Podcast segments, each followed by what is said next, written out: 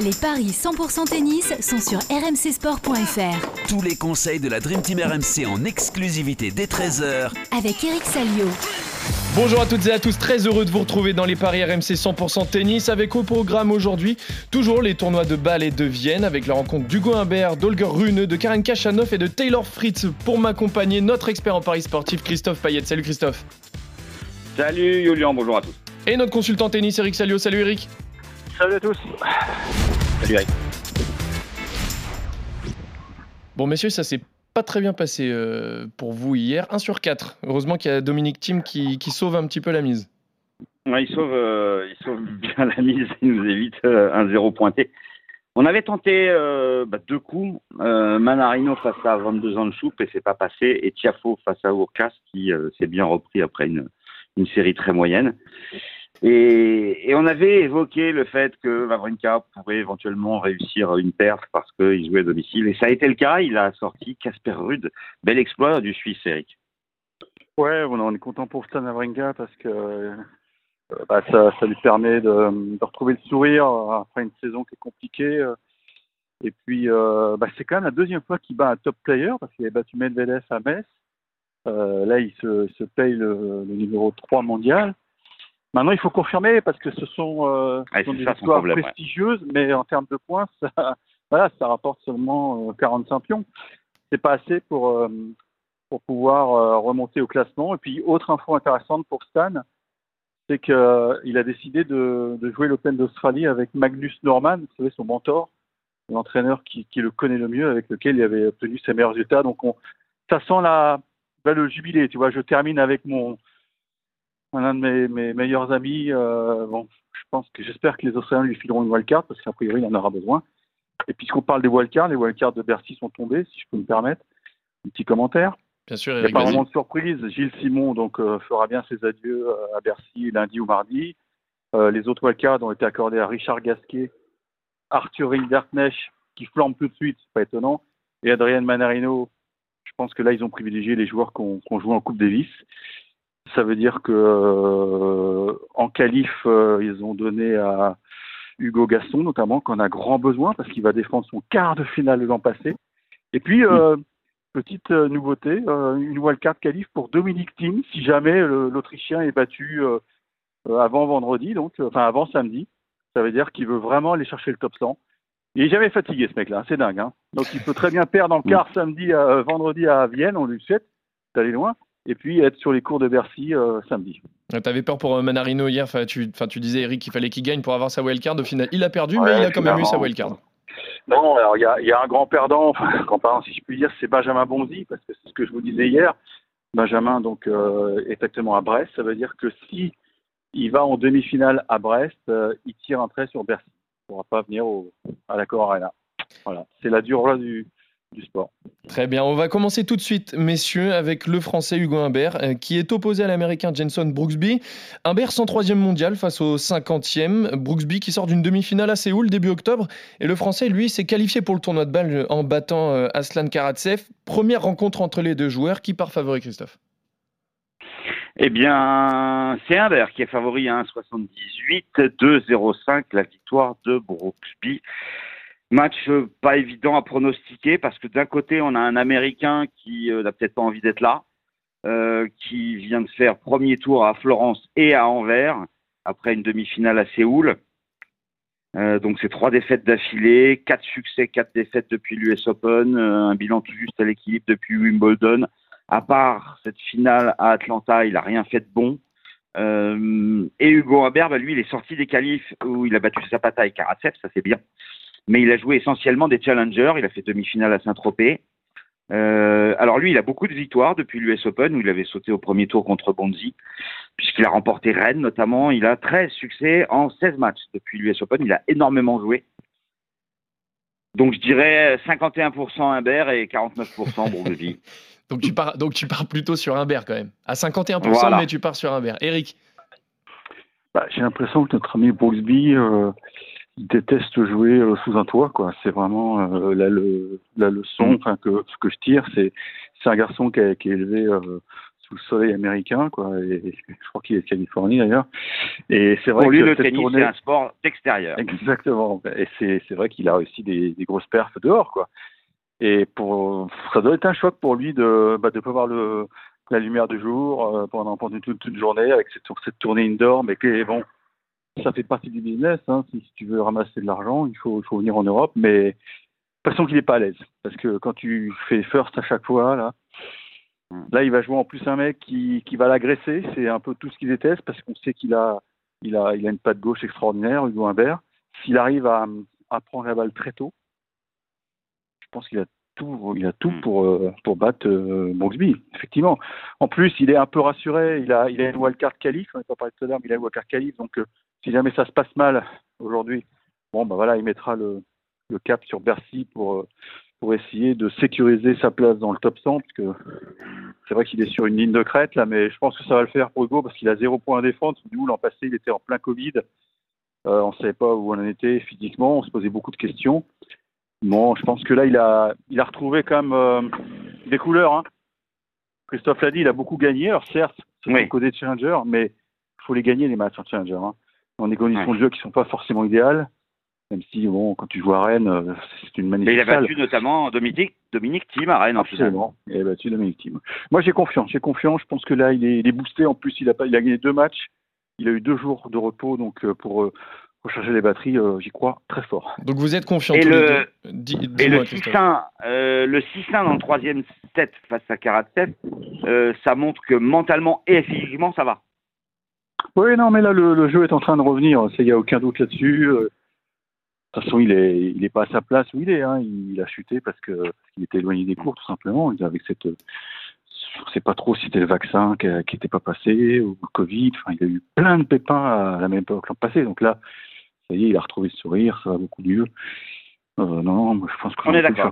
Donc vous Ouais. êtes d'accord tous les deux, messieurs, ouais, sur Hugo Humbert, même si Christophe, tu as dit 51%, mais c'est 51% pour Humbert. Ouais. On enchaîne avec le deuxième match, avec un duel entre Holger Rune et le, le Danois, face à l'Australien Alex de Minor.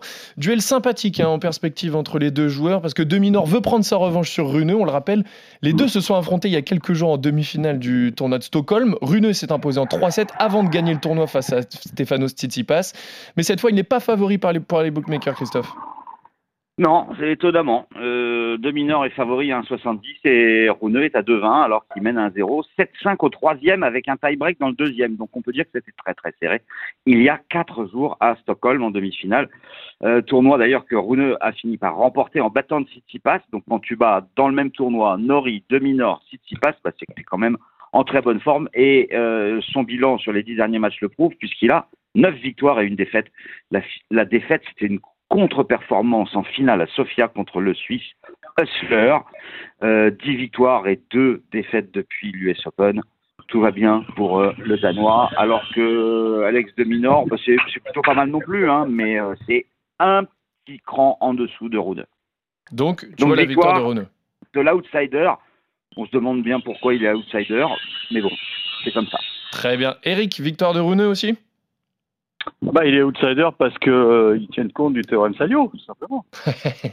Oui, Moi, je suis en contact permanent avec Winamax et ils m'ont sondé là-dessus. Ils m'ont dit, je leur ai dit, le théorème Salio marche à 60% de chance, donc, euh, donc ils ont mis euh, 2000 ans favoris.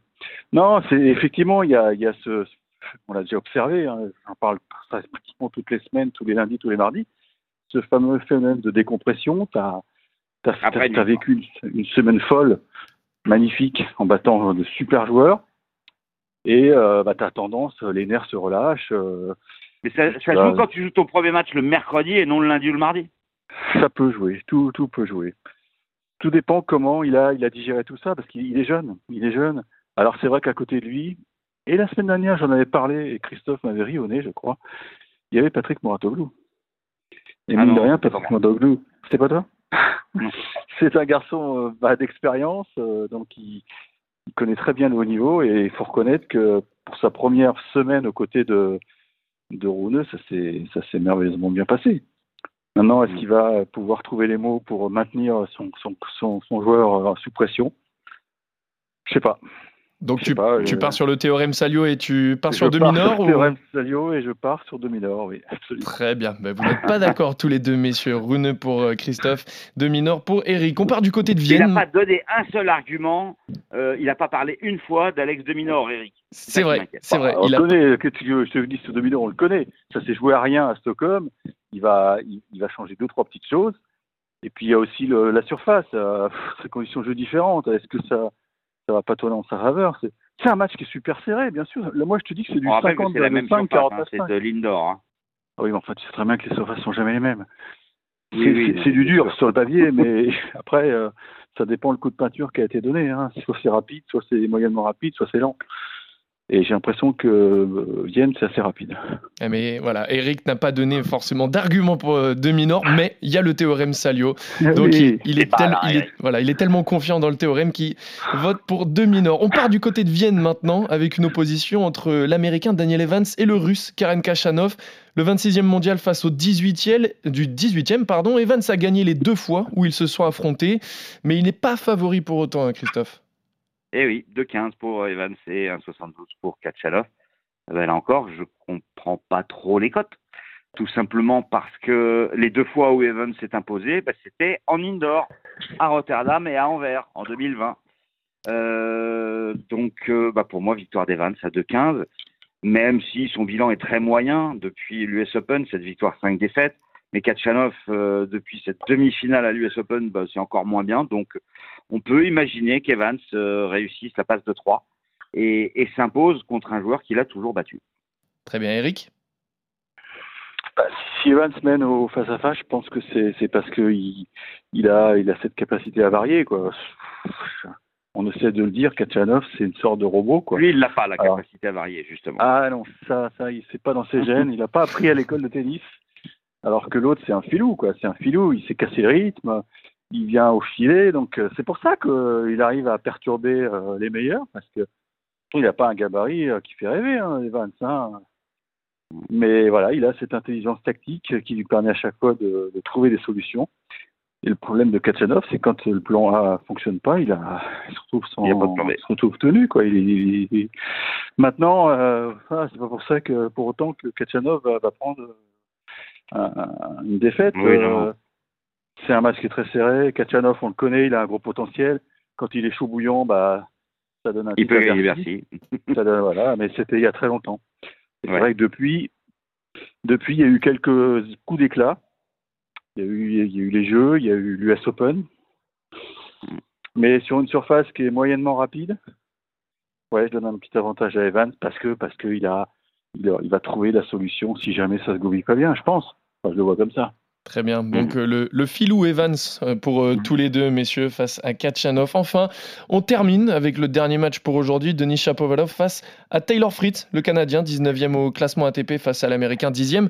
Fritz qui a remporté le tournoi de Séoul début octobre. Et au niveau des confrontations entre les deux joueurs, c'est assez serré. Mais au niveau des cotes, c'est Fritz qui est donné vainqueur. Oui, 1,75 pour l'Américain et 2,10 pour le Canadien.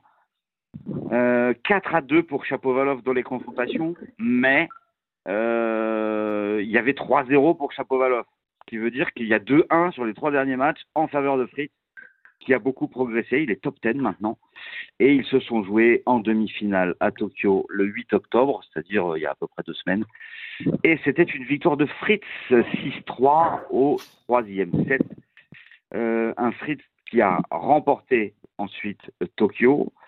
Euh, il a 80% de victoire sur ses dix derniers matchs. Il n'a perdu qu'en Coupe Davis contre Van de Zandschoup et Nori. Chapovalov, euh, c'était pas terrible du tout la première partie de saison. Ça va mieux. 8 victoires pour 11 matchs disputés depuis l'US Open avec cette demi-finale à Tokyo. qu'il avait battu. Euh, très très irrégulier Chapovalov. Il fait finale à Séoul. Il doit gagner Séoul et bien non, il perd contre Nishioka et ça c'est pas logique. Donc Fritz vainqueur pour moi à 1,75. Eric, est-ce que tu es d'accord avec Christophe? Écoute, je... Fritz se met une grosse pression, hein, on le sait, puisqu'il veut, il veut aller au Masters.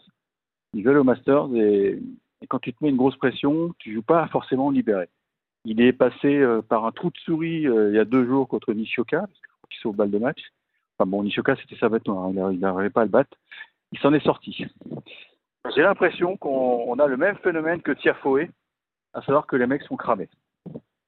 En plus, euh, voilà, en termes de, fuseau horaire, il a, il a énormément bougé. Là. Il, a fait Tokyo, ensuite il est rentré chez lui en Californie parce qu'il avait le mal du pays, et là il revient en Europe parce que voilà, il faut, il faut venir. Et, et il a des échéances qui sont extrêmement importantes. euh, il a beaucoup d'ambition. Donc je pense qu'il est très fatigué. Et comme en face, enfin, il a retrouvé son jeu, je pense que Shapovalov va le tordre. À le tordre carrément. Donc, euh, Ah bah oui, il oui. n'y a, pas de- y a, y a pas de suspense entre, entre les deux pour, Ah bah pour si, ce ça va match. être un match serré. Si tu veux que je, je, je développe, je vois un match serré en 3, mais je pense que. Ah ouais, mais comme tu as dit, le verbe tordre. Oui, c'est moi, pour moi, le Ah, verbe tordre, ah, pour moi, c'est ça veut dire 2-0. gagner. Ouais, pour moi, Ah, tordre, c'est non, non, 2-0 pardon, sans. non, Voilà. Non, non, je pense qu'il va, il va l'éliminer, si tu préfères. D'accord. Il va prendre le dessus, il va le maîtriser, il va le l'écarter, Mhm. tu vois. Mais ça va. Euh, voilà, pas sans trouver l'autre. Mais non, pas les cartonnés. mais euh, ça peut, euh, je vois bien un 3-7. Mais je pense que l'usure mentale de Fritz, elle est trop voyante. Et ça, c'est comme Tiafo. Tiafo, il avance plus. Il avance plus. Il n'y a, plus de carburant dans le moteur. Très bien. Donc vous n'êtes pas d'accord sur ce dernier match, messieurs. Par contre, vous êtes d'accord sur la victoire tous les deux de Hugo Humbert, sur la victoire des Vans, et vous n'êtes pas d'accord. Christophe voit Rune gagner, Eric voit Dominor, Christophe voit Fritz gagner, et Eric voit Chapovalov. Merci messieurs, merci Christophe, merci Eric, et merci à tous de nous avoir suivis. On se retrouve demain Courage aux pour- parieurs. d'autres paris sur RMC. Salut à tous. Ciao Julien, salut Eric. Ciao.